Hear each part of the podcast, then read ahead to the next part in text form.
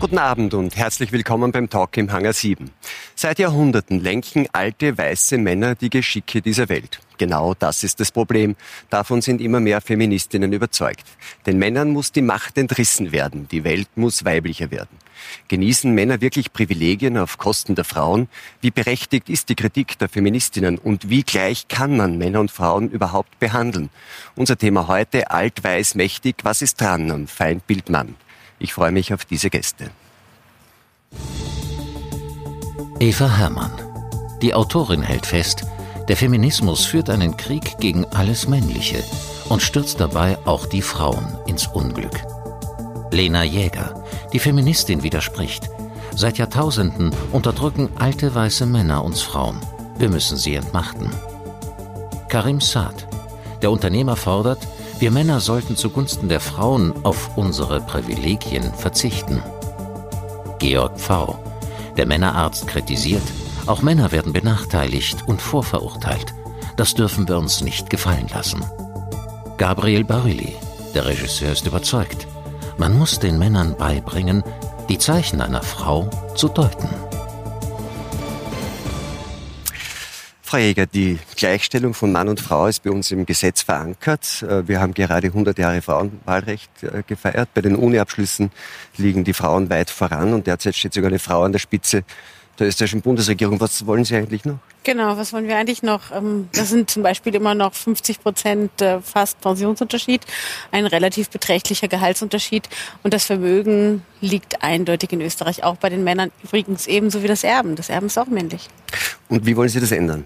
Tja, wie kann man das ändern? Am besten kann man das natürlich ändern, indem man auf bestimmten Ebenen äh, tatsächlich auch nochmal so etwas wie Quoten erlässt. Also das Frauenvolksbegehren hat mit seinen neuen Forderungen eigentlich ein ganz gutes Programm vorgelegt, wie es gehen könnte. Und das geht auch ganz einfach ohne die Männer zu entmachten. Das möchte ich übrigens nicht. Das heißt, gesetzlich ist die Gleichstellung verankert. Mhm. Ähm, was, ist, was heißt das? Dass da irgendwie Klüngel am Werk sind, die das trotzdem verhindern, die die gesetzliche Lage eigentlich unterlaufen? Was passiert da? Ja, es ist natürlich komplex. Also man muss sich das wirklich vorstellen. So lange ähm, ist es jetzt einfach schon so, dass Männer quasi die längere Hand am Hebel haben. Und das Frauenvolksbegehren hat diesen schönen Begriff der Ungleichwertigkeit eingeführt. Ja? Männer und Frauen sind offensichtlich nicht gleich viel wert. Ähm, die Arbeit, die Frauen machen, ist nicht gleich viel wert, sonst würden sie am Ende genauso viel Pension bekommen dafür, dass sie ähm, zum Beispiel zu Hause bleiben und äh, auf die Kinder aufpassen. Ähm, aber auch typisch äh, weiblich konnotierte Berufe sind weniger. Also Wertungen, wert, ja. wenn, wenn Sie sagen, die sind nicht gleich viel wert, Wertungen werden ja von Menschen genau. vorgenommen. Das heißt, das sind diese alten weißen Männer, die haben die Wertungshoheit in unserer Gesellschaft, oder? Äh, tatsächlich haben sie das immer noch, ja, die haben das, weil allen wichtigen gesellschaftlichen Ebenen äh, stehen Männer vor. Also in der Politik sind es vor allem Männer, die die Gesetze machen. Es ist die Kirche, ganz männlich, die hat natürlich ganz viel mit Werten zu tun. Ähm, und auch in, auf einer gesellschaftlichen, künstlerischen Ebene, zum Beispiel im Film. Ja, also es wird immer wieder analysiert, ähm, wo sind da zum Beispiel die Unterschiede. Wir wissen, ja, die Jugendlichen schauen alle ganz viel YouTube. Auch auf YouTube ist es so, dass äh, männliche YouTuber eine große Spannbreite an Themen haben, über die sie reden. Die äh, weiblichen YouTube-Kanäle reden vor allem über Make-up und Männer. Aber das ist ja dann das Problem dieser Frauen, die dort reden. Die zwingt ja niemand dazu, oder?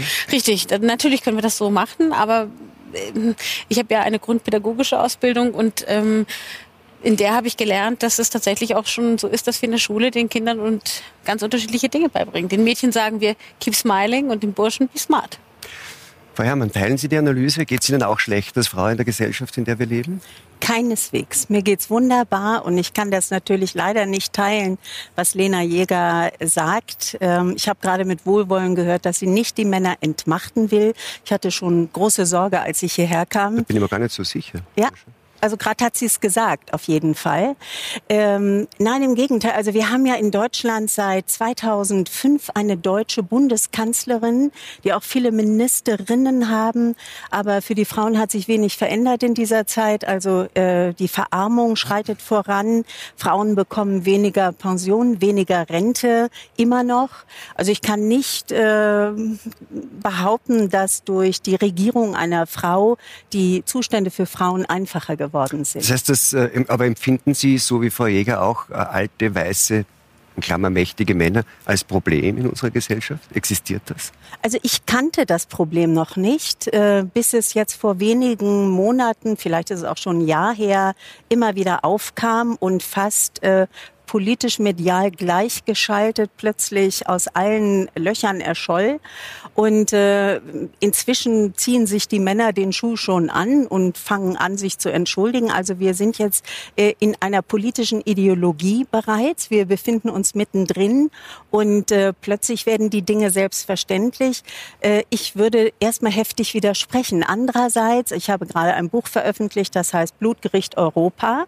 Ähm, und ich schildere in diesem Buch die Gründe, warum wir in der Tat gesellschaftliche Probleme bekommen werden, warum vor allem auch ähm, der Europäer an sich, der ja mal vor hunderten Jahren ausgezogen ist, um die Welt zu kolonialisieren, also sich zu unterwerfen, warum der jetzt Druck bekommt, weil das Pendel zurückschlägt. Also wir sind nicht so wahnsinnig weit in manchen Punkten entfernt, dass wir jetzt in eine Entwicklung kommen, die eigentlich vorauszusehen ist. Wenn Sie sagen, es ist ein ideologischer Kampf, das heißt, Sie sagen dann auch, der weiße alte Mann ist sowas wie ein ideologischer Kampfbegriff.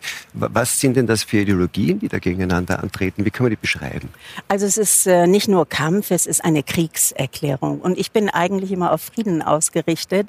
Das heißt, äh, mir, ist, mir ist das Ganze viel zu aggressiv, äh, viel zu wenig äh, diskutabel, was die einzelnen Seiten betrifft. Also das heißt, es gibt jetzt eine Aburteilung des sogenannten alten weißen Mannes. Ähm, diesem Mann wird der Krieg erklärt. Wir haben schon so viele Kriege durch den Feminismus und Gender Mainstreaming seit Jahrzehnten. Und das Bild des Mannes wird die ganze Zeit verschoben. Das heißt, der Mann ist entweder ein gewaltbereiter Macho oder ein Waschlappen. Dazwischen gibt's kaum noch etwas. Ich habe selber einen Sohn. Ich weiß, wie das in den Bildungseinrichtungen gelaufen ist. Also die Jungs dürfen sich nicht mehr raufen, was aber zum normalen Verhalten äh, eines Jungen dazugehört. Da wird auch jeder Soziologe Soziologe, jeder Biologe wird das unterschreiben. jeder Verhaltensforscher, Sie haben ja auch eine pädagogische Ausbildung, also ich denke, das wird an Ihnen auch nicht äh, vorübergegangen sein. Ähm, und Darf ich da vielleicht kurz an den, an den Mediziner ähm, weitergeben, an den Sexualmediziner?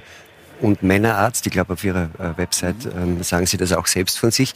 Ist es tatsächlich so, dass wir dann die biologischen Dinge unterschätzen? Frau Herrmann hat das gerade angedeutet, also dass dann irgendwie auch schon in der Jugend und in der Erziehungsphase junge Männer, Buben, so quasi ähm, von dem, was eigentlich biologisch da ist, irgendwie entfernt werden. Ist das eine Erfahrung, die Sie als Arzt teilen? Ja, natürlich. Also das, diese Erfahrung teile ich ganz entschieden. Ich stelle überhaupt fest, dass viele Leute über Dinge reden, von denen sie keine Ahnung haben, nämlich keine Ahnung von Biologie.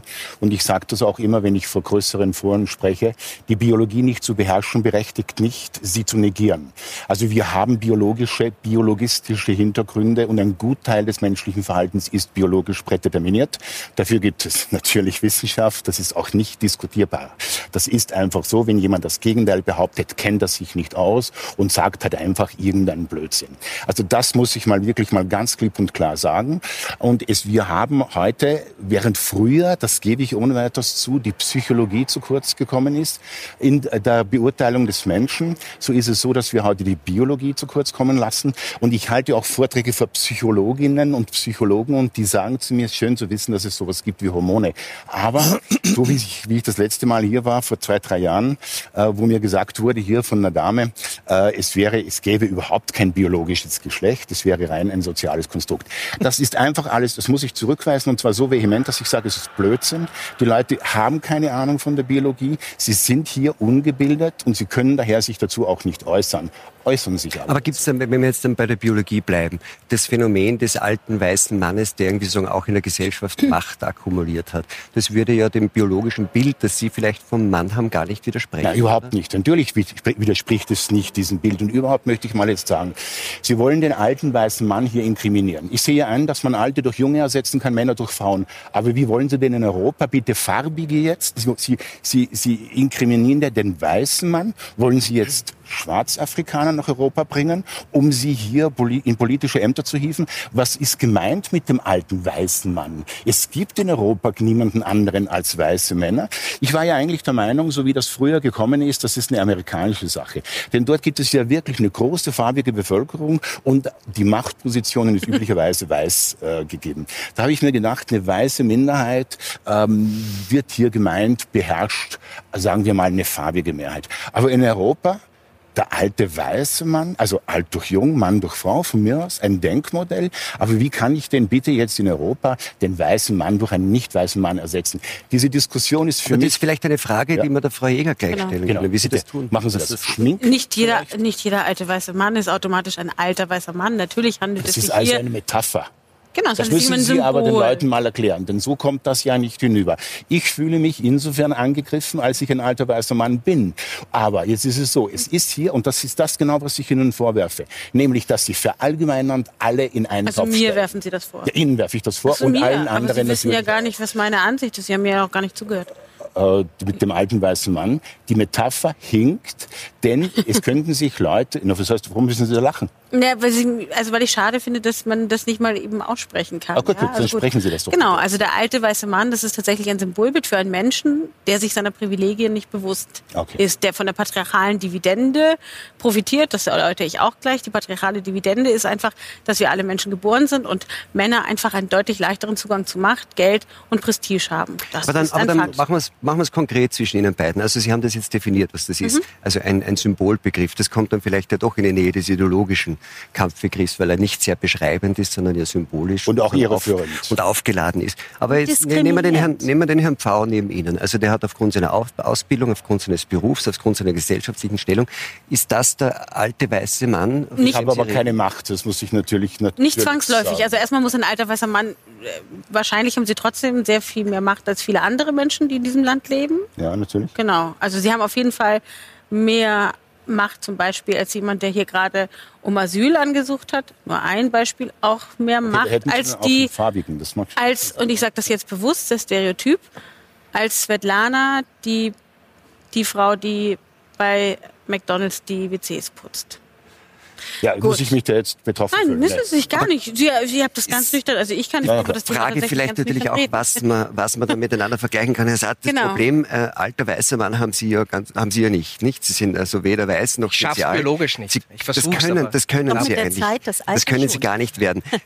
Die Frage war jetzt, ist das ein beschreibender Begriff, Begriff oder Ja. ist das ein ideologischer Kampfbegriff? Wie empfinden Sie Also ich muss sagen, ich weiß gerade nicht, ob ich weinen oder lachen soll. Also wenn hier so weiße Menschen, ich meine das gar nicht irgendwie provokant, aber darüber sprechen, wie nach was für einer schlimmen Situation sie aktuell sind und die farbigen. Also ich, ich weiß nicht, was farbig bedeutet. Sind das Menschen, die grün sind mit lila, lila Punkten?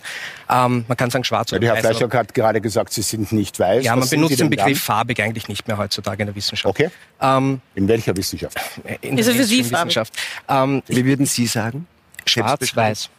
Oder beziehungsweise Mensch. Ich meine, die Frage ist natürlich, was wollen wir hier Dann titulieren? dürfen Ich Sie aber auch den weißen Mann nicht als weißen Mann bezeichnen, nicht? Das ist ja dann Also das ist ja die Ja. das ist ja, jetzt Okay, fallen Sie sich ja selbst in den Nein, überhaupt nicht, überhaupt. Also ich darf nicht farbig sagen, aber Sie dürfen zu mir weiß sagen, ja? Sie fallen auf jeden Fall Das nicht würde ich schon sagen, weil in der Rassismusforschung ist das, Das ziemlich ist ja gut so, aufgelegt. Es gibt sehr viel Empirie dazu. Man kann sich damit beschäftigen. Aber vielleicht darf ich auch die Frage antworten, die mir gestellt wurde. Ähm, ist das ein ideologischer Begriff? Ja, natürlich ist es ein ideologischer Begriff, äh, über den man streiten kann, so wie über alles gestritten werden kann. Das ist eine Phrasologie, die benutzt wird. Die einen finden es positiv, die anderen finden es negativ. Aber was hier ein bisschen verloren geht, ist das der Kern der Sache. Und wenn wir darüber sprechen, gleich so tief in die Thematik einsteigen und hitzig debattieren, ob der Begriff jetzt das Richtige oder Falsche ist, vielmehr geht es darum, gibt es eine Gerechtigkeit in der Gesellschaft zwischen den Geschlechtern? Und wer das bejaht, der dürfte entweder in einer kleinen Bubble leben und das leben Menschen mit Privilegien, weil sie einfach ganz andere Zugänge haben, Zugang zu Bildung, Zugang in wirtschaftlichen Erfolgen etc. Und das sind Dinge, die sehr offen liegen. Also wir sprechen ja nicht über Geheimnisse, wie Beispiel der Pay Gap. Also ich brauche nicht darüber diskutieren, dass Frauen noch immer in der Mehrheit weniger Geld verdienen. Jetzt kann ich natürlich diskutieren, ist da irgendeine Gruppe von weißen Männern, die sich einmal in der Woche trifft, schuld dran? Wage ich zu bezweifeln. Aber das Ganze ist historisch gewachsen. Wir müssen nicht über Kolonialismus und, und Imperialismus sprechen dass das alles Auswirkungen hat. Ich weiß nicht, ob ich Sie richtig vorher verstanden habe, wo Sie gemeint haben, der weiße Mann ist ausgezogen, um sich zu unterwerfen. Also auch das Nein, nein, umgekehrt. umgekehrt. Der okay, weiße gut, dann Mann habe ich hat mal die Weltsicht unterworfen. zu Okay, okay. unterwerfen. Ich habe es nämlich äh, Das ist der nicht ganz verstanden. Das hätte mich jetzt überrascht, nämlich. Ähm, und das sind historisch gewachsene Strukturen. Und ich glaube, dass ich als, als, als Vater und, und als Mann eine Verantwortung habe, Mir geht es nicht darum, dass ich jetzt rumheule und sage, ich bin so ein armer Mann und so weiter und so fort, sondern ich sehe hier eine Ungerechtigkeit und die möchte ich bekämpfen. Und Sie sagen, also so mit Blick auf diese Ungerechtigkeit und mit dem, was Sie tun wollen, Sie sind ein Feminist. Was ist ein Feminist? Ein Feminist ist einfach ebenfalls ein Begriff, der mir natürlich auch vermutlich in den nächsten Minuten um die Ohren geworfen wird äh, und ich auch da nur lachen kann, weil es geht nicht um den Begriff. Es geht darum, dass ich Aber weiß, dass, weil dieser? Begriff einfach benutzt wird, um diese Ungerechtigkeit aufzuzeigen. Und natürlich kann man jetzt sagen, ja, es gibt andere Begriffe wie Humanist oder ich sollte den Begriff nicht äh, benennen. Nur wer stellt denn diese Forderung? Diese Forderung wird von denen gestellt, die von oben herabblicken, auf denen und sagen, ihr fordert zu viel, wagt es nicht, ihr habt eh schon so viel bekommen die letzten Jahre, ihr dürft ja schon wählen. Und ähm, solange es hier keine Gerechtigkeit gibt, und wie gesagt, wir können Dutzende Beispiele aufzählen. Mein Lieblingsbeispiel ist, ich gehe in einen Drogeriemarkt und sehe mir Rasierer an. Dann sehe ich mir einen Rasierer für Mann an und einen Rasierer für Frau. Und ich sehe einen Unterschied im Preis. In der Regel rasieren die beide gleich stark. Und solange diese Kleinigkeiten, und das sind wirklich nur Kleinigkeiten, bis hin zu ganz oben sich nicht ändern, bezeichne ich mich als Feminist. Da wäre es dann wahrscheinlich intelligent, wenn man als Mann einen Frauenrasierer kauft, weil dann spart man Geld. Mache ich auch, ja. Ja, das ist doch gut. bin klug, ja. Äh, Herr Barilli, sind Sie auch Feminist?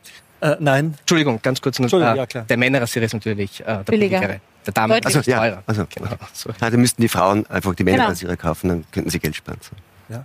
Äh, ich gehe auf Ihre Frage nochmal ein, ob ich ein Feminist Ja. bin. Ich sage deswegen nein, ganz plakativ, weil ich mich versuche, solchen Begrifflichkeiten, die einen einengen, zu entwinden. Und äh, ich fand das Wort Europa, das hier heute schon mal gefallen ist, würde ich gerne wieder in den, ins Zentrum des Geschehens rücken. Denn es ist ganz eindeutig, dass Macht dazu verleitet, missbraucht zu werden. Ob das jetzt Männer oder Frauen tun, beide missbrauchen Macht. Aber wir haben in unserer europäischen Geschichte, und die ist eben eine große Zeit lang von Männern dominiert worden, die Entwicklung Ist es geschafft. nicht mehr? Moment, darf ich bitte ausreden? Ja. Die Entwicklung geschafft, dass Missstände von Männern gleichzeitig erkannt und aber auch dem Versuch unterworfen worden, sie zu beheben. Ich rede von unserem Sozialsystem, ich rede von unserem Gesundheitssystem, ich rede von unserer Gesetzgebung, die auf Gleichberechtigung ausgerichtet ist. Das heißt, diejenigen, sagen wir mal, die Männer, die weißen Männer, die manches auch in den Missbrauch geführt haben an Macht, waren gleichzeitig auch die, die Kraft ihrer Gedanken diesen Missbrauch auch versucht haben, wieder aufzulösen. Warum möchte ich das so deutlich betonen? Weil wir hier in einer europäischen Runde sitzen. Ich weiß nicht, wer von Ihnen Kinder hat. Und jetzt in unserer Zeit geschieht es, dass junge Mädchen in Europa, in Deutschland, in Österreich von muslimischen Jungs misshandelt werden auf das Allerschärfste, weil die ein Bildungssystem mit sich tragen, das frauenverachtend ist, wie es gar nicht ärger geht. Das heißt, wir kritisieren unsere eigenen Entwicklungsschritte und unser Potenzial, uns weiterzuentwickeln in unserer Erkenntnis der eigenen Fehlerhaftigkeit und importieren zurzeit eine Kultur unter Anführungszeichen, der das völlig egal ist. Die, wenn sie hier so sitzen würde, ein schwarzes Tuch über ihren Kopf auch noch drüber breiten würde, damit sie nicht zu Wort kommen. Und wenn wir das außer Acht lassen, was wir uns hier importieren in unserem demokratisch-freiheitlichen Denken, dann haben wir in 100 Jahren ein großes Problem. Und das ist wirklich die Frage, warum Feministinnen so äh, diese Missstände äh, nicht sehen können. Also ich vermisse den Zwischenruf der Feministinnen angesichts der vielen Vergewaltigungs- und Gewaltübergriffe, auch durch Einwanderer gegenüber den Frauen, die, ja eigentlich, die ihr eigentlich schützen wollt. Das stimmt überhaupt nicht. Die gibt es ständig, Frau Herrmann. Ich weiß nicht, offensichtlich haben Sie sich ja über mich informiert, weil Sie schon Angst vor mir hatten. Ähm, also ich kann dazu nur sagen, in Ihre Richtung, das in Kitzbühel war beispielsweise kein Mensch mit äh, irgend, kein Mann mit migrantischem Hintergrund. Ähm, also weiße Männer morden genauso. Und zwar nicht weniger. Wir haben die Gewalt an Frauen auch gehabt vor 2015, bevor es eine sogenannte Flüchtlingswelle gab. Ja. Und das sind einfach Fakten, ja. Gewalt an Frauen, und das leugnen Sie hoffentlich nicht, gibt es. Es gibt aber Nein, ich warten Sie Ich rede nicht, frage, ich rede nicht davon, jetzt. dass es zu leugnen ist, dass es Gewalt an Frauen gibt und die wird logischerweise von Männern ausgeübt. Aber es gibt ein Kulturfeld auf diesem Planeten und das sind hunderte Millionen von Menschen, die per se das Weibliche unterdrücken. Und wenn wir uns dieser Wahrheit nicht stellen und wenn wir diese andere Kultur in uns importieren und uns in Selbstzerfleischung geißeln, anstatt mal eine Grenze zu ziehen, wo tatsächlich Frauen bekämpft werden, dann haben wir ein Problem. Kurze Gegenfrage wieder, das finde ich, finde ich super, wenn wir das so Ja. ganz kurz äh, miteinander abhandeln.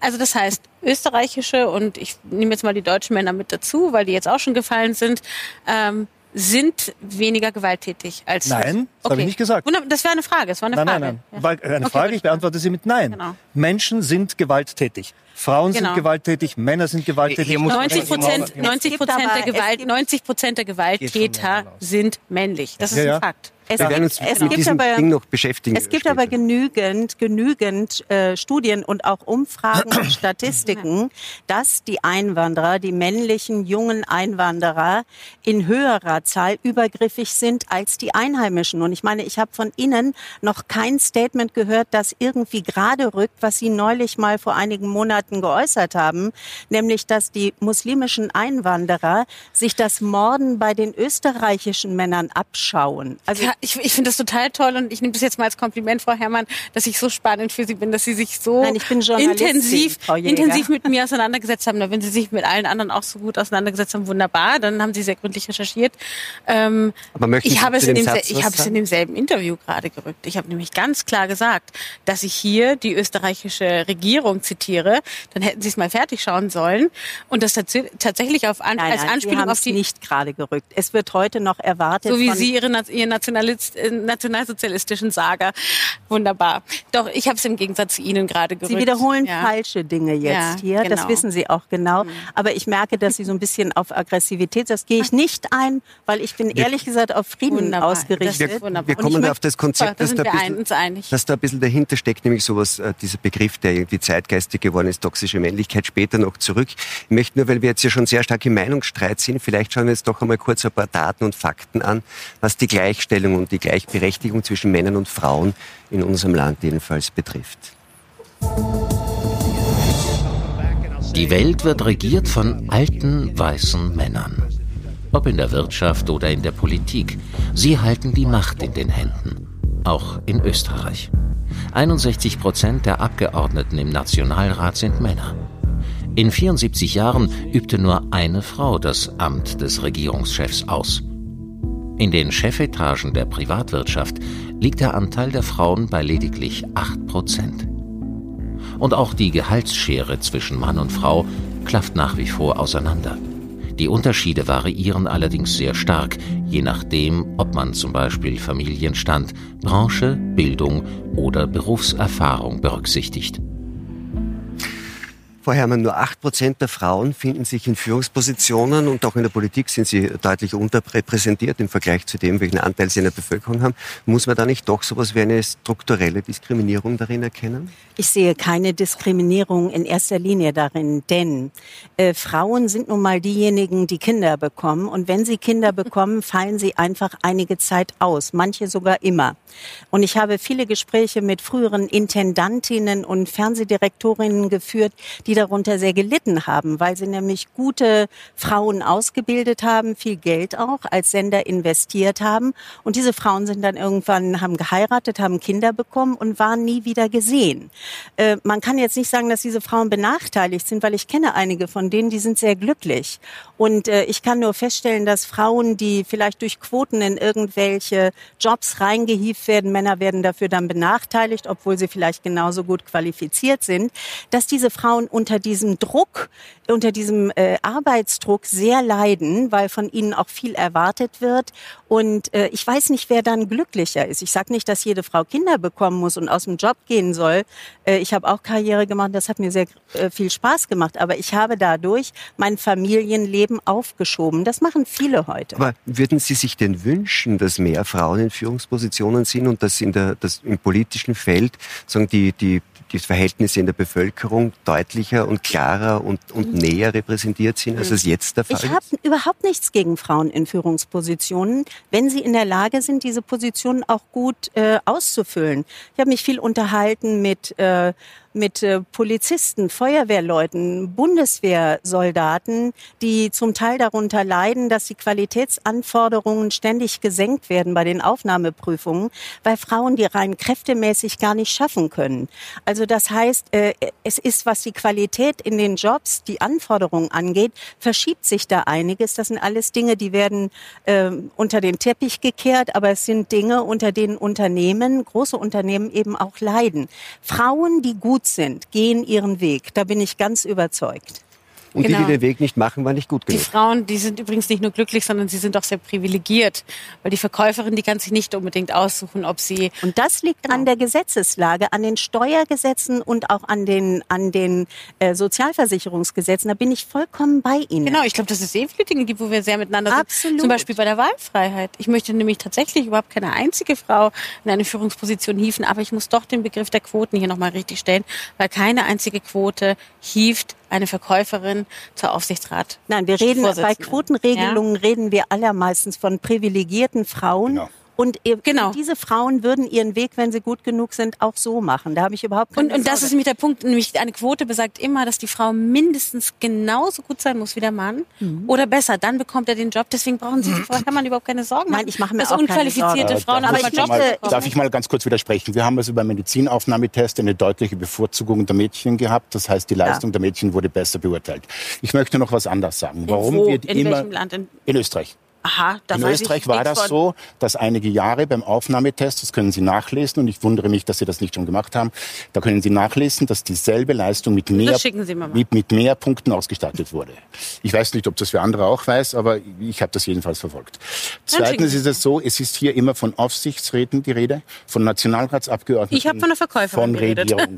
Ganz gut. Und, ja. Da sind wir schon einmal auf einer Ebene. Denn ich fällt mir auf jeden Fall auf, dass eine ganze Menge von Berufen sehr stark wo, wo, dass mir die Frauen fehlen bei einer ganzen Menge anderer Berufe. Zum Beispiel am Bau. Also ich wundere mich immer, wie die Männer dort schuften, zum Teil auch für sehr, sehr wenig Geld. Ich sehe dort keine Frau. Wir haben einen massiven Überhang an Wissen Frauen. Sie, wie die Altenpflegerin schuftet? Ganz kurz. Wissen Aber, Sie, was die für harte körperliche Arbeit Natürlich, macht? aber es ist, ja, es ist so. Ich, ich sage ja, dass es Berufe gibt. Das, was ich sagen möchte, ist, dass es nicht nur Berufe gibt, wo die Frauen Der Bauarbeiter bekommt eine. Schwerstarbeitszulage, die Altenpflegerin nicht. Nicht? Obwohl nachgewiesen ist. Okay, ich kenne aber eine ganze Menge männlicher nicht. Pfleger, die auch ganz schön... Oh, nee, der auch nicht. Nee, nee. Gut, Aber ich habe, also es gibt wesentlich mehr Medizinabsolventen weibliche. Wir haben einen massiven Überhang, glaube ich, bei 90 Prozent weibliche Lehrer und weibliche Kindergärtner. Obwohl wir wissen, nämlich wir jetzt, auch Pädagogen wissen das, hm, dass es ganz gut wäre für die männlichen Ja. Kindergartenkinder auch männliche Bezugspersonen zu haben. Ähm, es ist nur so, also warum machen die Männer das denn nicht? Das könnte ich Ihnen sagen, weil Sie sich nicht interessieren Das, dafür. das wird mich, das wird mich, Ja, warum es machen die sind- Männer das nicht? Sie machen das deswegen nicht, äh, weil das prosoziale Verhalten eher weiblich konnotiert ist.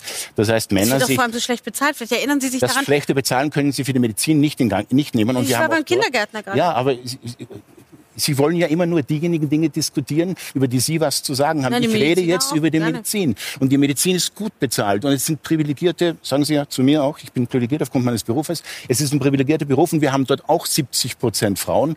Und meine Tochter ist auch eine Ärztin. Und ich würde das niemals kritisieren. Es fällt mir nur auf, dass dort, wo die Frau im Recht ist und die Frau in der Mehrheit ist, niemand ein Argument fallen lässt. Aber überall dort, wo die Männer vermehrt da sind. Das heißt also, ich möchte schon mal sagen, es gibt eine Nein, ganze, es gibt, wir haben schlechtere Pensionen bei den Frauen, aber dafür arbeiten Männer deutlich länger. Und dass dieses ungleiche Pensionsalter geschlechterungerecht ist, hat selbst vor kurzem der Europäische Gerichtshof festgestellt. Ich weiß nicht, ob Sie das verfolgt haben. Natürlich. Sie sind ja Journalist. Äh, Das heißt also, ich habe da jetzt ein gutes Argument. Es ist selbst vom Europäischen Gerichtshof mittlerweile festgestellt worden, dass das ungleiche Pensionsantrittsalter unter der Geschlechtergerechtigkeit, der Geschlechtergerechtigkeit nicht gerecht wird. Somit also haben wir jetzt mal Dinge, wo wir sagen müssen, okay, ich würde diesen Film, den wir vorhin gesehen haben, sehr, sehr gerne erweitern. Und dann kommen wir doch drauf, dass es einfach in der Gesellschaft eben Domänen gibt, die Männer dominiert sind und es gibt Domänen, die Frauen dominiert sind. Und es ist einfach komplett falsch zu sagen, dass die Männer überall dort fehlen, wo schlecht bezahlt wird. Nein, die Medizin ist das deutliche Beispiel dafür, dass es auch eine gut bezahlte Branche gibt, wo die Frauen deutlich im Überhang sind. Seit Und, zwar, wann? und warum ist das so, Herr Pfarrer? Seit Also wenn, Jahren. wenn ich Sie richtig verstehe, dann ist Dass Das das noch nicht so lange. Das ist noch nicht so 70 lange. Prozent Medizinabsolventen. Ja, aber seit wann ist das so? Ich würde sagen, seit zehn Jahren. Maximal, genau. Ja, ja, genau. Und wissen Sie, was, dann, seit, was seitdem passiert ist? Ja, nein? Das, das Lohnniveau ist nicht so angestiegen wie in anderen Also, okay. Branchen, wo es Aber Sie können nicht sagen, dass Aber warum- männliche aber- Ärzte besser verdienen als Mich würde interessieren, nur noch schnell, bevor Frau Ja. Herrmann auch noch was sagt dazu. Warum ist das so? Was Sie sagen, das hat mit den, mit, auch mit biologischen Ja, natürlich. Komponenten zu Also es tun? ist definitiv so, äh, dass offensichtlich weibliche Sexualhormone und gemeint ist vor allen Dingen das Prolaktin, also gar nicht mal das Östradiol, Pflicht, ein bisschen das Gestagen, aber vor allen Dingen das Prolaktin, was Frauen wesentlich mehr haben als Männer, die sozialen Zentren im Gehirn aktiviert. Mhm. Das können Sie sogar spektrografisch messen.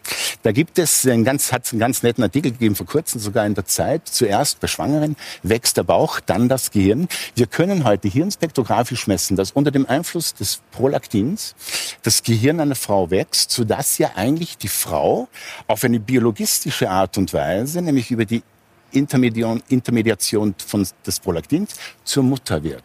So, also Frauen haben eine höheres soziale Kompetenz. Das muss ich mal neidlos zugestehen und ich bewundere die Frauen auch dafür. Und das hat ein biologistisches Korrelat, das messbar ist und beweisbar. Jetzt muss ich nur schnell fragen, was können denn wir besser?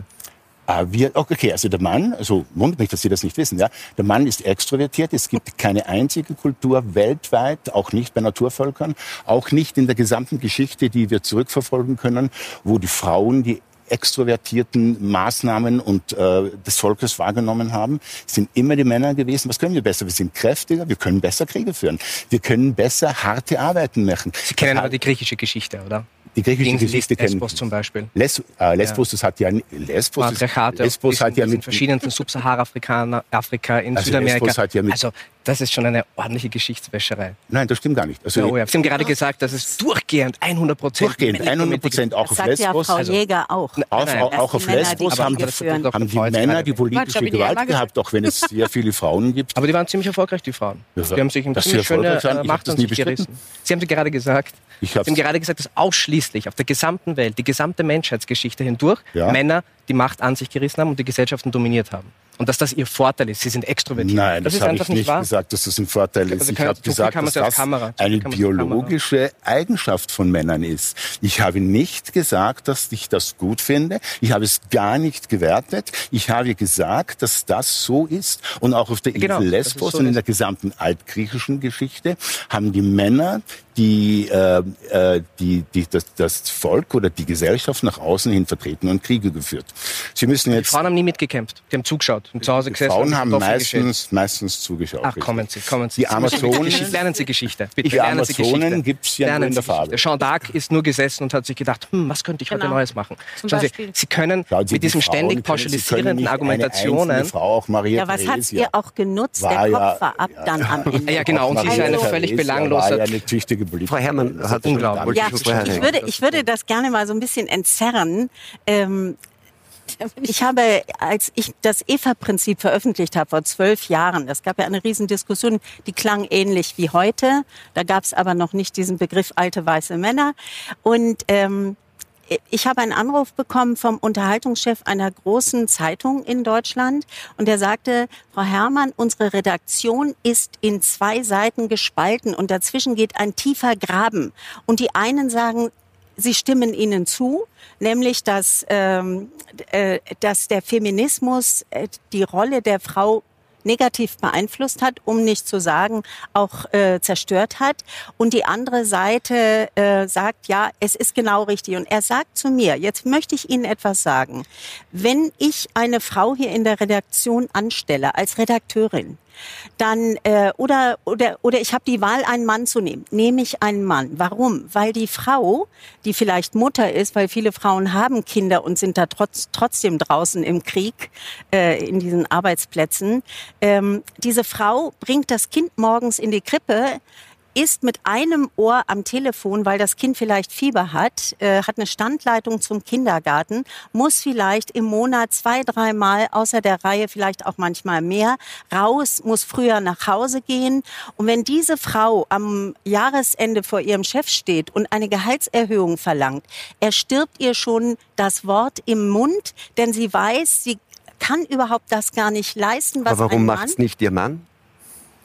Das ist eine ganz andere Diskussion. Das müssen ja die Paare, ja das die müssen Männer. die Paare individuell unter sich regeln. Also ich finde, wenn da auch noch eingegriffen wird durch irgendwelche ideologischen Ratschläge, dann ist es ganz aus. Also wenn Mann und Frau sich hinsetzen und das regeln, ist überhaupt nichts dagegen. Genau. Also, aber das ist jetzt ein der wichtige Punkt. Ja. Das sagen Sie, Herr Saad, tatsächlich, das sollten wir anders regeln und da müssten die Männer jetzt was verändern. Die Männer müssten so quasi auf ihre Privilegien verzichten und müssten Dinge machen, die man früher so in dem klassischen Rollenverständnis es den Frauen zugeschrieben hätte, damit eben genau das nicht passiert, was Frau Herrmann gerade geschildert hat. Auf welche, was heißt das eigentlich konkret? Die Männer müssen auf Privilegien verzichten. Also ich meine, das ist äußerst provokant formuliert. Ich weiß gar nicht, ob ich das wirklich so gesagt habe. Ja. Ähm, ich würde eher davon ausgehen, dass es darum geht, Rollenbilder zu verändern. Und ich möchte nicht, dass meine Kinder, sowohl mein Sohn als auch meine Tochter, aufwachsen, indem sie ganz klassisch traditionelle Rollen sehen. Mutter, kümmert sich um den Haushalt, ist zu Hause, kocht, holt die Kinder ab, bringt sie, geht zum Elternsprecher, geht zu den Vorführungen und Papa bringt das Geld nach Hause. Das interessiert mich nicht. Ob das andere für sich anders entscheiden, kann ich eh nicht erzwingen. Das muss jeder für sich So äh, macht's entscheiden. schon gar keiner mehr. heute. Natürlich nicht. Nein, ich, ich lebe in einer Bubble, wirklich. Ich wache jeden Tag auf und denke mir so, so eine wunderschöne Welt, in der wir leben. Und wenn wir realistisch sind, hat das sehr viel auch damit zu tun, wie Arbeitgeber und Arbeitgeberinnen mit diesem Thema umgehen. Weil von einer Frau in dem Moment, wo sie schwanger wird, wird erwartet, okay, du gehst jetzt in Karenz, wir bemühen uns jetzt um einen Ersatz. Da wird gar nicht das Gespräch gesucht in der Regel, sondern geht es von vornherein eine Erwartungshaltung, die historisch gewachsen ist. Wenn die Frau schwanger ist, muss Das sie... ist ja auch ähm, biologisch. Darf ich nur einmal begründet. ausreden? Das wäre ja, richtig toll. Sie haben Ähm, wir können das Beispiel nehmen der französischen Justizministerin, die damals äh, gesagt hat, wenn ich das Kind auf die Welt bringe, dann komme ich sofort wieder zurück. Ich kenne wenig Männer, die gesagt haben, so, ähm, ähm, ja, ich bleibe aktiv zu Hause, ich kümmere mich um mein Kind. Ähm, das ist ganz, es wird von der Frau einfach gefordert. Und solange das sich nicht verändert, haben wir ein Problem. Noch einmal, eine freiwillige Entscheidung soll jedem freistehen. Aber zu sagen, es ist alles eine kunterbunte Welt und die Frau hat die freie Entscheidung, ob sie sich entscheidet, Sie in den den Beruf Eindruck, zu gehen oder nicht, dadurch, dass Sie leben, wie Sie leben, auf etwas aktiv verzichten? Überhaupt nicht. Und, und es ist ja auch so leicht. Also man glaubt ja, dass wenn man Aber feministisch das lebt, dass ich irgendetwas anders, verliere oder Privilegien verliere. Ich verliere überhaupt keine Privilegien. Aber wenn ich meinem Sohn, meiner Tochter ähm, Zeit schenke oder ihnen äh, das, die äh, vorlebe, wie ich halt glaube, wie man heutzutage leben sollte, indem es einfach irrelevant ist, wer etwas tut in der Familie, sondern hauptsächlich es wird getan und sie mit diesen ganzen Rollenbildern gar nicht aufwachsen, dann mache ich mir keine Sorgen. Und auch vielleicht noch ganz kurz, weil am Anfang es geheißen hat, mit den Kindern soll man nicht mehr raufen. Ähm, das ist halt auch so ein ganz typisches Vorteil, was immer wieder herumgeworfen wird. Ich kenne es in, in den Familiengruppen, in denen ich unterwegs bin. Das ist völlig normal. Ich raufe mit meiner Tochter, ich raufe mit meinem Sohn.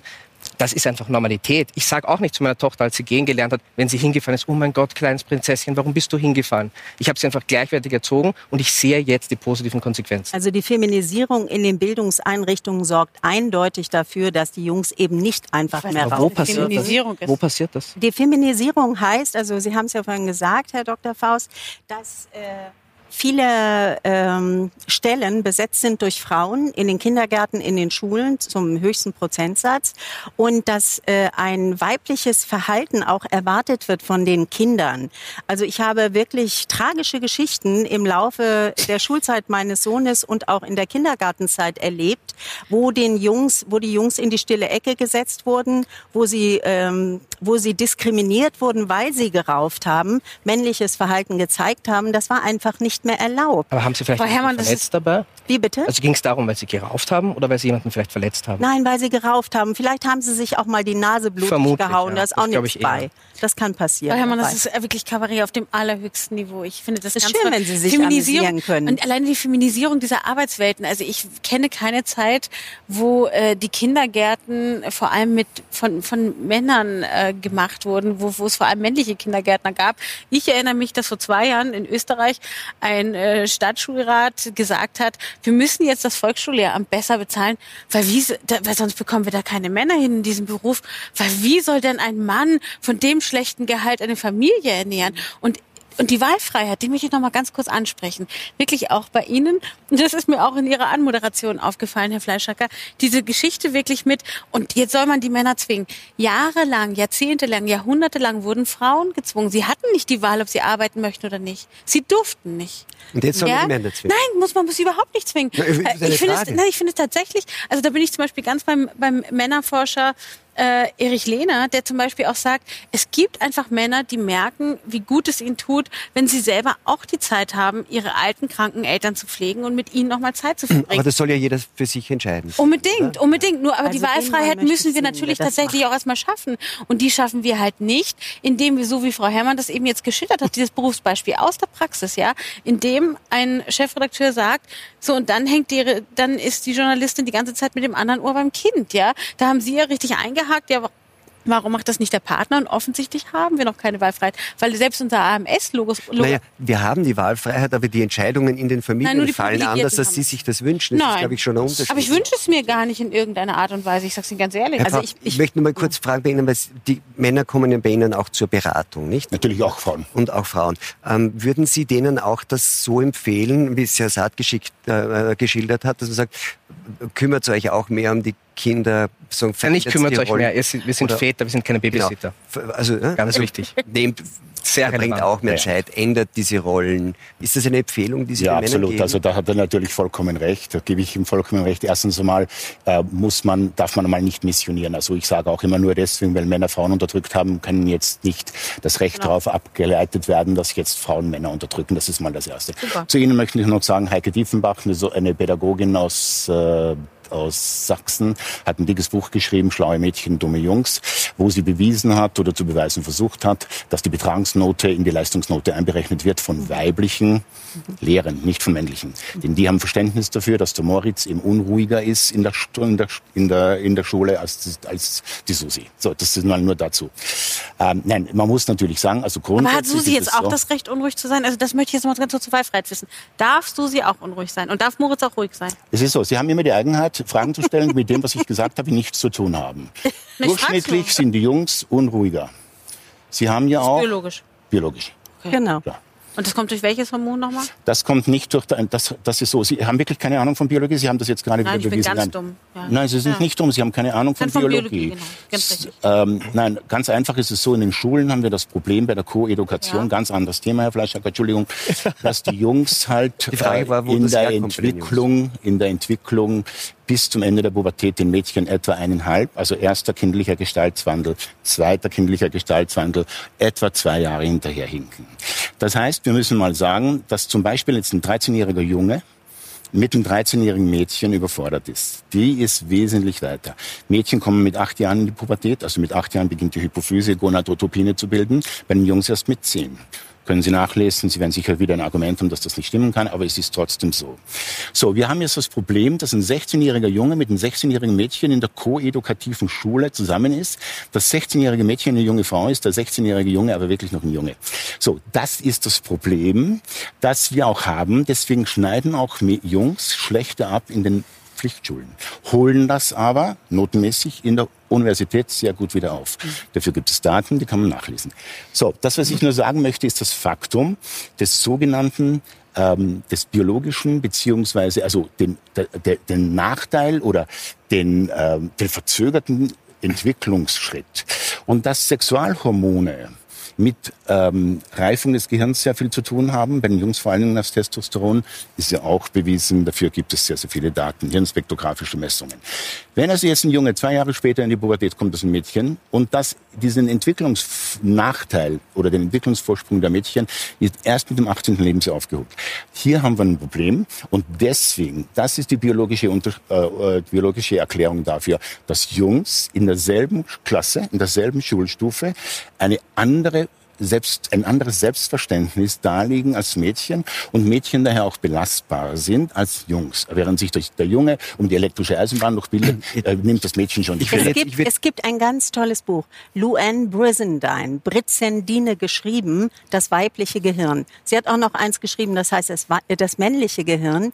Und das ist so wunderbar beschrieben, was Sie hier alles zusammenfassend sagen. Also es gibt enorme Unterschiede. Und wenn wir über Kinderbetreuung reden, also auch über die Betreuung von Säuglingen, wo naturgemäß, naturgesetzmäßig äh, ein Säugling eigentlich gestillt werden sollte, äh, da gibt es ja enorm viele Vorteile, äh, kann das natürlich nicht gemacht werden, wenn Muttern in die Arbeit geht und Papa bleibt zu Hause. Die Frage ist, wie naturgemäß kann man denn das machen? Oder wie sich die Wirtschaft anpassen würde an Frauen, die stillen.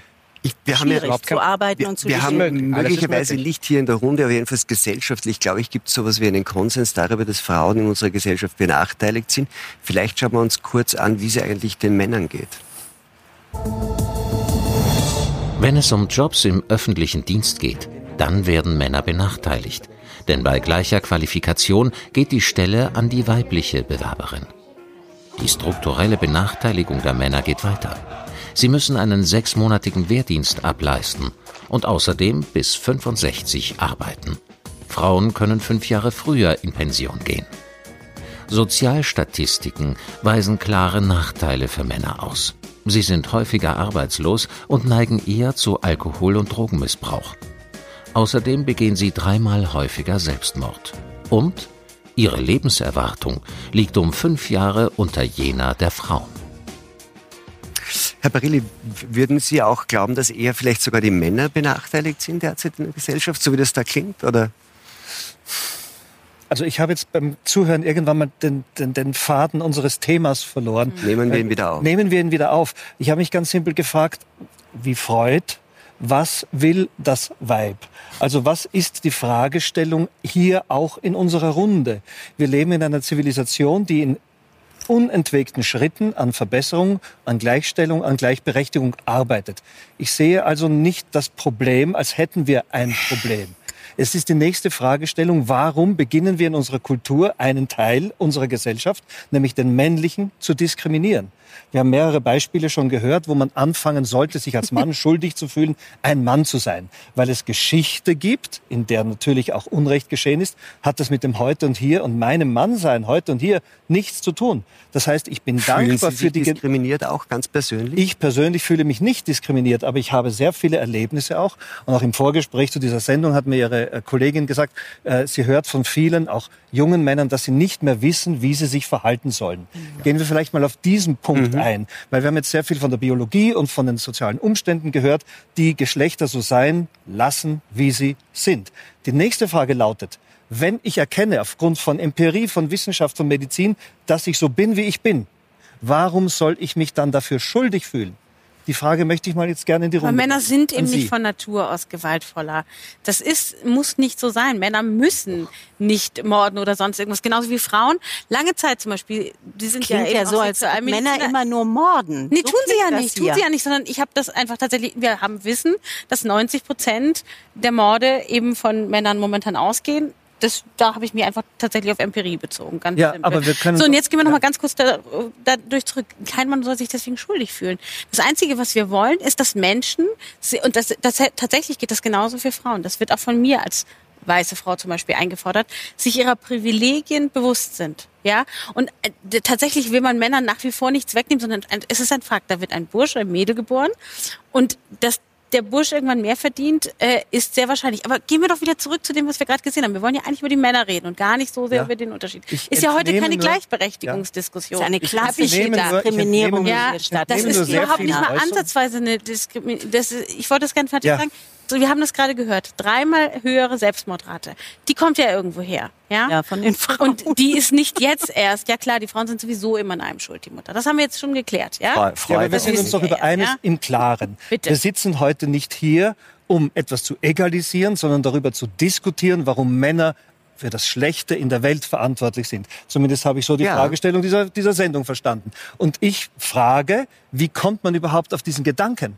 Weil es äh, Ergebnisse gegeben hat in unserer Geschichte, die auch mit Krieg und Mord und Tod zusammenhängen, dann dürfen wir aber nicht leugnen, dass wir eine Spezies sind. Wir sind Tiere, die vernunftbegabt sind. Und unsere Geschichte ist eine Geschichte der Gewalt, des Krieges und der, Und der Unterwerfung Unterdrückung, genau. und der Unterdrückung. Und wir arbeiten, zumindest Teile der Menschheit, arbeitet sich aufgrund des Verstandes aus dieser tierbezogenen Determinierung heraus Mhm. zu einem im besten Fall höheren Wesen, das friedensfähig ist, das gleichberechtigungsfähig ist, das empathiefähig ist und so weiter und so weiter. Jetzt frage ich mich, wenn dieser Weg bei uns ich betone es ganz bewusst, in der westlichen Kulturgesellschaft seit Jahrhunderten begangen wird, wo ist dann das Das Problem? Ist, also das zum Beispiel für in der westlichen Kulturgesellschaft, als wenn es in anderen, in anderen Teilen der Welt äh, nicht da, äh, Fortschritte gäbe. Es ist ja lächerlich. Also Es das ist eine rassistische große das ist nicht rassistisch.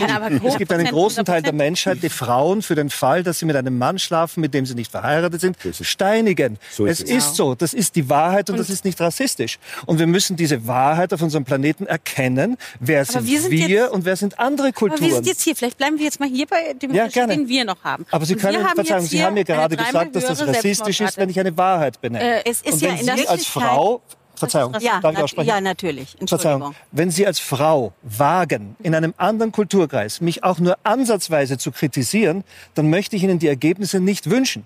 Wir sitzen hier in einer Runde, wo wir gelernt haben, über Jahrhunderte einander zu respektieren. In unserer Eigenart, in der Eigenart des anderen. Entschuldigung, Entschuldigung, ich muss jetzt, also das geht jetzt wirklich zu weit. Wieso? Also schauen Sie, ich bin in diesem Land geboren und aufgewachsen. Ich schaue ein bisschen anders aus, das haben Sie vielleicht okay. schon gesehen. Ja. Und ich habe es nicht einfach gehabt. Ich bin von klein auf in diesem Land Ja. diskriminiert und weil ich anders bin. Von Ja. diesen angeblichen Menschen, die für Ja. Frieden in dieser Welt. Ja, ja. Also schauen Sie, Wo ist der Respekt geblieben? ich weiß nicht, wo, das, wo Sie diese Welt sehen, die habe anscheinend so nicht perfekt davon ist. geredet, Und dass wir jetzt in einer perfekten Welt Nee, nee, aber Sie haben gesagt, dass hier in dieser Kultur es bemühen sich alle, dass wir Natürlich. zusammenleben. Hat er nicht denn? Sie gesagt. haben das hat er nicht erlebt, gesagt. sag ich. Doch, er hat das hat er gesagt, gesagt. Ich habe große gesagt- Teile der Gesellschaft hat er gesagt. Ja, aber wo, ist, alle. wo sind die Teile? Und außerdem ist es wirklich ich überhaupt so, dass die westliche Hemisphäre, wo der Wo- endet die westliche. Hemisphäre? Für mich ist es Europa, Australien und Nordamerika. Südamerika? Südamerika ist nicht westliche Hemisphäre. heißt, für mich. Südamerika ist ich, ich auch sehe böse. auf jeden Fall Weiß ist Ja. gut, schwarz ist Nein, böse. ich habe nicht gesagt, es ist böse. Nein, so, Sie wenn Sie nicht wieder auf den. Boden der. Realität zurückkommen, werde ich jetzt aufhören, mit Ihnen zu diskutieren. Das, was ich sagen möchte, Ja, das ist, dass dort, wo der besser, alte weiße Mann regiert, wir jedenfalls den größten Wohlstand haben und auch Frieden. Also jetzt reicht's wirklich. Wow. Aber ich dachte, wir Ist das führen nicht jetzt so? eine Diskussion Wir könnten mal in die USA schauen. nicht eine Die Obdachlosenrate in den Rassismusdiskussion. USA. Also das die ich Ungerechtigkeit in den USA. nicht, dass die USA die Morde an Frauen in den USA. Sind? Die täglichen? Shootings in Wissen den Sie, dass die USA. Indianer dort abgeschlachtet wurden? Wo Wissen Sie doch so dass- viele mal... Sie wissen, wie die USA entstanden Ich, sind, jetzt oder? nicht, ich glaube, verzeihen Sie, ich glaube, sind Wissen Sie, einer dass Donald Trump oder einen, ziemlich weiten, einen ziemlich weiten. Weg gegangen. Und, und ich möchte mal an diesen kurzen Ausgangspunkt zurückkommen, wo Sie gesagt haben, das Seltsame ist, dass man jetzt plötzlich in Situationen kommt, Sie persönlich nicht, aber Sie beobachten etliche Situationen, in denen man sich als Mann eigentlich dafür schuldig fühlen sollte und Ja. entschuldigen, dass man ein Mann ist, wo ist eigentlich das Problem? Dann sagt Frau Eger, nein, Männer sollen nicht diskriminiert werden und was ich verstanden habe von ihren Positionen ist, dass sagt, sie sollen sich nicht diskriminiert fühlen, sie sollen nur ihre Macht hergeben. Nö, sie müssen nicht alles an Macht hergeben, sondern sie müssen sie nur teilen. Also wir können halt nicht weiter spielen, dass Frauen 51 Prozent der Bevölkerung sind. Wir haben eben insgesamt in Österreich einen Wohlstand. 51 Ah. Prozent, äh, wir haben wir, eindeutig, sind ein Gut. sehr, sehr reiches Land. Habe ich gesagt vorhin. Ein Ja, wohlständiges hab- Land, hab habe ich gesagt. nicht- Nichts anderes, ja. Gut. Wunderbar, dann sind wir uns Haben ja Sie mich ja kritisiert dafür, nicht? Aber sind Sie nicht der Meinung, dass wir in einem dynamischen Prozess sind? Ich Doch, aber wissen Gefühl, Sie auch, dass es ein argumentieren so, Backlash als wären wir in einem Stillstand. Nein, das habe ich überhaupt nie gesagt. Wir gehen sogar begeben. zurück. Übrigens momentan, wir sind in einem Backlash, auch in Amerika. Das können wir die letzten fünf Jahre verzeichnen. Aber viel spannender finde ich tatsächlich die Frage, die Sie mir gestellt haben, weil das ist für mich die Kernfrage. Wie kann das ausschauen? Und ausschauen, also Fakt ist doch, wenn wir eine Wahlfreiheit für beide Seiten möchten und auch für die Frauen, dann müssen wir eben auch tatsächlich ihnen Platz einräumen. auch da, Dann müssen wir die Wahlfreiheit der Männer einschränken. So ist es doch. ja, äh, am Ende, also tatsächlich Feminismus am Ende beschränkt das, aber ich möchte noch mal ganz Nee, deutlich ganz sagen, kurz mal jetzt. 1995 wurde Gender Mainstreaming in Peking bei Dann der die Welt unter. UN-Weltfrauenkonferenz äh, in mehr als 120 Ländern äh, beschlossen. Und Gender Mainstreaming ist seitdem auf dem Vormarsch, hat alle Institutionen, alle Behörden, alle äh, Industriebetriebe und Wirtschaftsbetriebe, die Politik, Orban, die Putin, Trump. alle erreicht. Alle, ähm, im Zeichen Lassen Sie mich doch bitte auch ausreden, Frau Jäger. Und ähm, in diesen Gender-Beschlüssen, damals vor, also 1995, hat doch bereits gestanden, dass äh, Gender Mainstreaming eintritt für die seit immer schon benachteiligte und unterdrückte Frau. Und sollte es dann durch diese Programme Männerbenachteiligung äh, geben, so wird das in Kauf genommen, denn der Mann hat ja schließlich in der zurückliegenden Vergangenheit auch enorm unterdrückt. Das heißt, es wird, ich, ich leugne überhaupt nicht, dass Frauen jahrhundertelang unterdrückt werden, wurden. Das stimmt ja. Aber soll man denn tatsächlich einen, einen falschen Krieg, der da durchaus gegen Frauen geführt wurde durch die gesellschaftlichen Strukturen, mit einem neuen Krieg beantworten? Nein, auf keinen ich meine, Fall. Ja, aber das ist es doch. Also ich meine, Nein. wenn Sie sagen, wenn Sie zu jemandem hingehen, egal ob es eine Frau oder ein Mann ist und sagen, gib mir jetzt einen Teil deiner Macht ab, dann haben Sie erstmal ein Problem und es wird Krieg geben, weil das macht nicht jeder mit. Ich weiß nicht, ob Sie so großzügig sind und äh, ihre Macht, die sie sich erlangt haben, äh, wieder abgeben wollen und würden, wenn jemand kommt und sagt, also tatsächlich, genug. manchmal in bestimmten Naja, Teilen im kleinen Leben versuche ich das. Das glaube ich. versuche das. sofort. Ja, ich bin aber noch nicht Das fertig. Das heißt mit anderen Worten, wir sind doch im Moment sowieso in einem Auflösungsprozess der gesellschaftlichen Ordnung. Männer gegen Frauen beziehungsweise Frauen gegen Männer. Männer sind oft in der, inzwischen orientierungslos, wissen nicht mehr, was will die Frau noch hören, was darf ich noch tun, wie machohaft darf ich noch sein, wie äh, instabil möchte sie mich gerne sehen, äh, umerzogen werden. Das ist das eine. Das andere ist, die Familie als, als Kern wird atomisiert, indem morgens früh schon die Kinder in die Krippe gebracht werden, weil die Frau gleichgestellt in die Erwerbstätigkeit gedrängt wird, durch die Gesetzgebung auch nicht unterstützt wird, zu Hause zu bleiben, weil das ist nämlich meine Wahlfreiheit, so verstehe ich mhm. die. Finde ich gut. Dass sie, dass sie beispielsweise das Geld bekommt, was ein Kita-Platz kostet und diese Wahl auch hätte, hat das sie aber nicht, auch nicht unter Frau Merkel. Weil das unser Thema heute ist, würde ich jetzt gern bei dem bleiben, was Sie über den Mann gesagt ja. haben. Und ich habe ich hab am Blinzeln von Herrn Barillis Augen gesehen, dass diese, dass genau der Punkt, den Sie genannt haben, dass es so viele verunsicherte Männer gibt, der interessiert Sie, nicht? Ja. Und wie nehmen Sie das wahr? Ähm, mit einer freiwilligen Aufgabe des eigenen Seins. Und das ist ein ganz fürchterlicher Prozess. Weil wenn der letzten Endes unsere gesamte Gesellschaft zu durchdringen beginnt, dass ich als Mann nicht mehr wagen darf, zu meinen Realitäten zu stehen, dann bricht die Hälfte unserer Gesellschaft energetisch gesehen weg. Und das macht eine Lücke auf für andere Leute, denen das egal ist, die ihre äh, Männlichkeit, ihre negativ besetzte, aggressive Männlichkeit dann in unsere zerfallende Gesellschaft hineindrängen werden. Das ist ein Prozess, der schon im Laufen ist ja. und der sich fortsetzen wird. Und ich sage Ihnen Folgendes, ich habe mit sehr vielen äh, Müttern auch gesprochen, die fassungslos aus der Schule kommen und feststellen, dass junge Männer den Lehrerinnen nicht mehr zuhören, weil sie sie verachten, weil Sind sie eine Sie Frau schon wieder bei den Ausländern? Ach, ja, selbstverständlich. Ja, wenn Sie das Thema ja leugnen wollen. Es geht doch um ein ganz, nein, nein, es ist überhaupt nicht unglaublich, denn es gibt, die Menschheit teilt sich in zwei Hälften. Schwarz und weiß, oder? Schwarz ja. und weiß. Natürlich. Die einen, die da zur Zeit dabei sind, sich selbst in Frage zu stellen, die eigenen Realitäten, die man sogar nachmessen kann, zu negieren und ins Gegenteil zu drehen und die anderen, die sagen, ganz im Gegenteil. Ich bin ein Mann. Ich darf brutal sein. Ich darf Ihnen eine Burka anziehen. Ich darf Sie fertig machen, wenn Sie mich noch länger so anschauen, während ich rede, sind Sie ein Ungläubiger. Mit anderen Worten, wir stehen in einem großen Clash der Kulturen. Dieses Buch gibt es auch. Und das Wurde ist etwas, ja, über das darüber müssen wir uns eine Rechenschaft ablegen, weil wir leben nicht in einer Blase auf diesem Planeten, wo es nur uns gibt. Gut, jetzt ist der, der Verunsicherungspunkt, den möchte ich aber noch an Sie, Herr Pfau, weitergeben, weil das ja etwas ist, was Sie sozusagen kriegen in ihrer Praxis. Und ich habe irgendwo gelesen, auch in einem Vorgespräch, dass Sie gesagt haben, also Sie würden dann eher den Männern empfehlen, rauszugehen und ihre Männlichkeit zu leben. Natürlich. Was heißt das eigentlich? Also es ist so, meine Erfahrung ist ganz einfach, dass es genau diesen jungen Mann gibt. Das ist ein guter Teil meiner Beratungstätigkeit, der mich fragt, darf ich dieses, darf ich jenes. Das heißt, darf ich Sexualität initialisieren? Wie soll ich ein Mädchen ansprechen? Andererseits wieder Frauen mir sagen, dass die Männer eben so Waschlappen sind, dass da nichts mehr dahinter ist. Wir müssen Sie eines mal klar sein, dass wir hier eine Metropolendiskussion führen. 0,1 Prozent der Bevölkerung interessiert sich dafür, 99,99 Prozent interessiert sich dafür überhaupt ja. nicht. Ich habe heute, so, heute wirklich viele, viele auch Männer. Das wäre schlecht für uns. Ja, natürlich. Äh, vielleicht sehen Sie die, die Diskussion und amüsieren sich da nicht, aber in Wirklichkeit, ich habe heute Männer gefragt bei mir in der Praxis, was halten Sie vom alten weißen Mann? Und der Diskussion haben die mir gesagt, bis hinauf zu hochgebildeten, was ist das überhaupt? Habe ich noch nicht nah, nah wahrgenommen, interessiert mich nicht. Und als ich gefragt habe, warum interessieren Sie solche Dinge nicht, ganz allgemein nicht hat er gesagt, wissen Sie was, ich muss in die Arbeit gehen, damit ich mein Geld verdiene, um meine Familie zu ernähren. Also das heißt, die haben ganz andere Sorgen. Aber es gibt diesen verunsicherten Mann, der sich aus der Sexualität zurückzieht. So weit ist das heute schon, dass Frauen Probleme haben, ihre Partner zu finden. Das heißt, es ist ja auch ein weibliches Problem, wenn Männer heute in ihrer Männlichkeit eingeschränkt werden. Männlich zu sein heißt, eine, authenti eine authentische Männlichkeit hat natürlich mit Gewaltbereitschaft gar nichts zu tun. Jeder gewaltbereite Mann hat eine, hat eine Störung der Persönlichkeitsstruktur, ist fehlerhaft aufgezogen worden oder hat irgendwelche schlechten Erlebnisse gemacht. Aber er heißt, er ist aggressiv im lateinischen Sinne des Wortes, interessiert, extrovertiert auf etwas zugehen. Das heißt, mit Männern kann man Spaß haben, sagen ja auch die Frauen. Männer haben gute Ideen, Männer spielen gerne. So, und das ist das, was Frauen an Männern auch wollen. Äh, interessanterweise ist, dass der typische Mann, und jetzt wollen, möchte ich sogar sagen, der Macho, nicht nur beim Frauen besser ankommt, sondern auch bei Männern.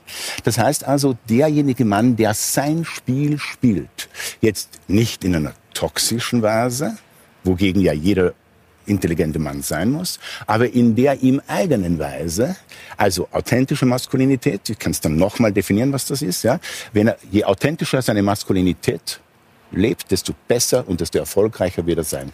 Es Möchte- gibt zum Beispiel Also, auch eine Statistik, gerne was das geht in die. Biologie. Je größer ein Mann ist, ich weiß nicht, ob Sie das wissen, desto Aber jetzt- mehr verdient er. Herr, Durchschnittlich. Herr Saad, Ja. finden Sie Ja. sich da wieder bei dem, was Herr Pfau sagt? Ist das, wie ist das mit Ihrer authentischen Männlichkeit? Ist das Der so, geht extrem gut. Also Ja? jeden Tag, wenn ich im Spiegel Nein, aber, schaue, aber, aber, das ist ein aber Mann. ist, das, ist das, was Sie darunter verstehen, beschrieben in dem, was Herr Pfau gesagt hat?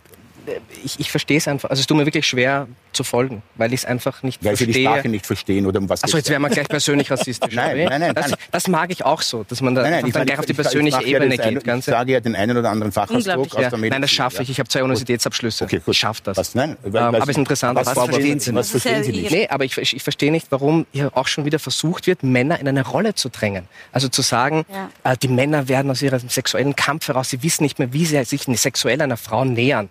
Come on. Also Sie wissen bei das. allem, bei allem Respekt. Ähm, oder? Es geht hier, um was es hier geht, ist, und wir hatten das am Anfang auch schon in der Diskussion kurz gesagt, ähm, es hat sehr, sehr viel mit Erziehung zu tun. Und diese Verantwortung liegt beim Vater, bei Mutter, oft auch bei Alleinerziehenden.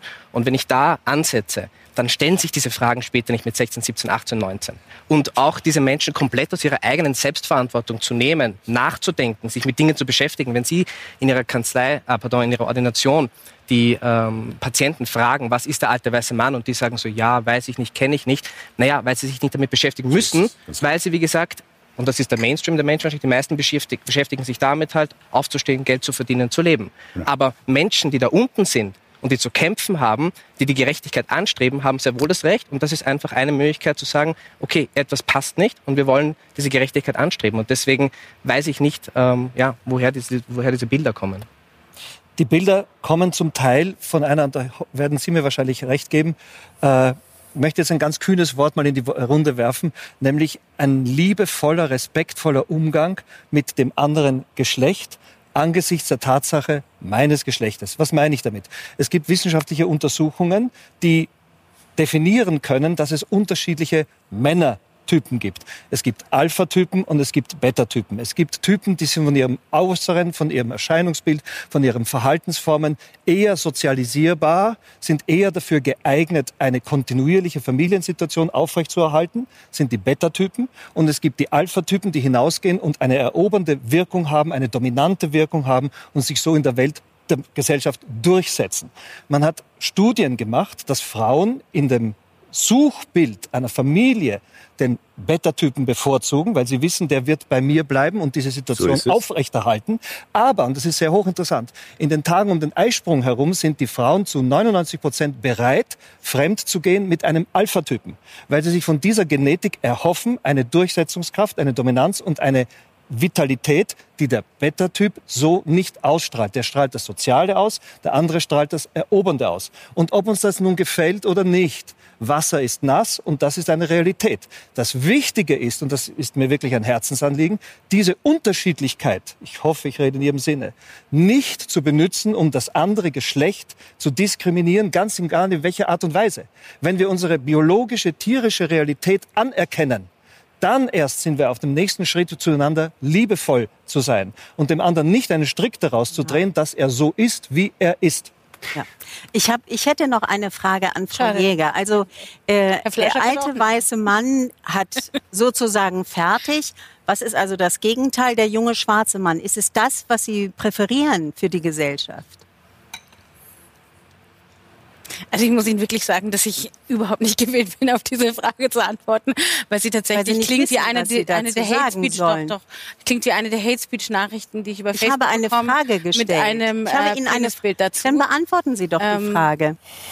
das ist tatsächlich ein Mensch, der sich seiner Privilegien bewusst ist. Und ich sage Ihnen ganz ehrlich, Frau Herrmann, Gott sei Dank gibt es in meinem Umfeld, obwohl ich eine Lesbe bin, ganz viele Männer, die unglaublich glücklich sind und zufrieden und die sich überhaupt nicht als Schön. alte weiße Männer sehen und die auch nicht deswegen alle gleich jung. Aber lange wird es nicht mehr dauern, denn Sie mit Ihren Kampfbegriffen des alten weißen Mannes, Sie werden, Frau Herrmann, Sie, alles nein. Sie ziehen Kreise und wir hören Wunderbar, es ja, es Grenzen. findet eine, es findet eine Diskriminierung statt. Wir reden da über Antidiskriminierungsgesetze, Sie reden über antirassistische Gesetze. Das sind ja feministische Grundlagen. Das ist reiner Rassismus, den Sie hier betreiben mit der Bezeichnung alter weißer Mann und dessen Diskreditierung. Wunderbar. Sie haben, Sie haben sich ja mit, der, also mit, einem, mit dem Geschlechterverhältnissen auch in einem Roman beschäftigt, äh, Paradies, ähm, wo tatsächlich dann äh, sagen, im Laufe der Handlung eine, sozusagen sowas entwickelt wird, was dann vielleicht auch leicht religiöse Züge hat. Mit Quoten ist das ja eher nicht passiert. Ne? Nein. Wie war denn das? Möchten Sie uns das zum Schluss noch kurz erzählen, was da für ein Konzept dahinter steht? Weil das scheint Ihnen ja das Anliegen zu sein, zu sagen, wir sind eben unterschiedlich, es soll niemandem draus, wie Sie sagen, ein Strick gedreht werden. Wie geht es dort? Naja, ich, ich, ich, ich könnte mir vorstellen, dass ich Sie jetzt ganz besonders überrasche. Wenn man sich die Kulturgeschichte unserer Religionen auf diesem Planeten anschaut, sieht man purste Geisteskrankheit. Man sieht äh, äh, Gruppierungen von äh, alten äh, Männern, die bestimmen, was zu sein hat und die die Frauen unterdrücken seit Jahrhunderten und seit Jahrtausenden. Das hat unsere Gesellschaft infiltriert, hat letzten Endes auch die politischen Verhaltensweisen infiltriert, hat das Machtgefälle von Königen über Prinzen, über was weiß ich, bis zu den heutigen Staatsformen, die sich langsam anfangen, dessen bewusst zu werden und zu emanzipieren. Seit der Französischen Revolution hat sich das begonnen, in unserem Bewusstsein zu ändern. Aber wir kommen aus einer Menschheitsgeschichte der permanenten maskulinen Unterdrückung des Weiblichen. Das ist Faktum. Dass das ganze Gespräch, das wir heute auch führen, ein logischer Pendelausschlag ist gegen diese Unterdrückung, ist uns ja allen hier klar. Die Frage ist nur, wie weit übertreiben Wie stark wir? soll der sein? So. Das ist die Frage. Es ist natürlich eine der größten Herausforderungen. Natürlich kann man sagen, Moment, du hast mir jetzt gerade eine reingehaut, jetzt hau ich dir eine rein. Äh, Ganz egal auf welchen Ebenen, mental, sozial, philosophisch, ganz egal. Die höchste Herausforderung an uns wäre, zu erkennen, welcher Wahnsinn jetzt geherrscht hat in den letzten 10.000 Jahren, aber den Gegenschlag zu einem gegenseitigen Verständnis aus dieser Geschichte werden zu lassen und daraus ein liebevolles Miteinander zu finden. Ohne Kampfansage. Ohne Kampfansage. Absolut. Dass das Absolut. höllisch schwer ist, ist mir bewusst, logischerweise. Es ist ein fantastisches Schlusswort, das Sie uns da geliefert haben. Wir sind nämlich tatsächlich am Ende unserer Zeit. Frau Herrmann, Frau Eger, meine Herren, vielen Dank für dieses Gespräch. Wir sehen uns hoffentlich, hoffentlich wieder am nächsten Donnerstag um 22.15 Uhr beim Talk im Hangar 7.